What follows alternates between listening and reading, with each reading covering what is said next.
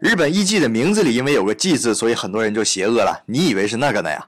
十七世纪，京都茶屋的女服务生会用歌舞来招揽客人。随着茶屋生意越来越好，老板们便开始对旗下的女服务生做出有计划的训练，这就是艺妓文化的雏形。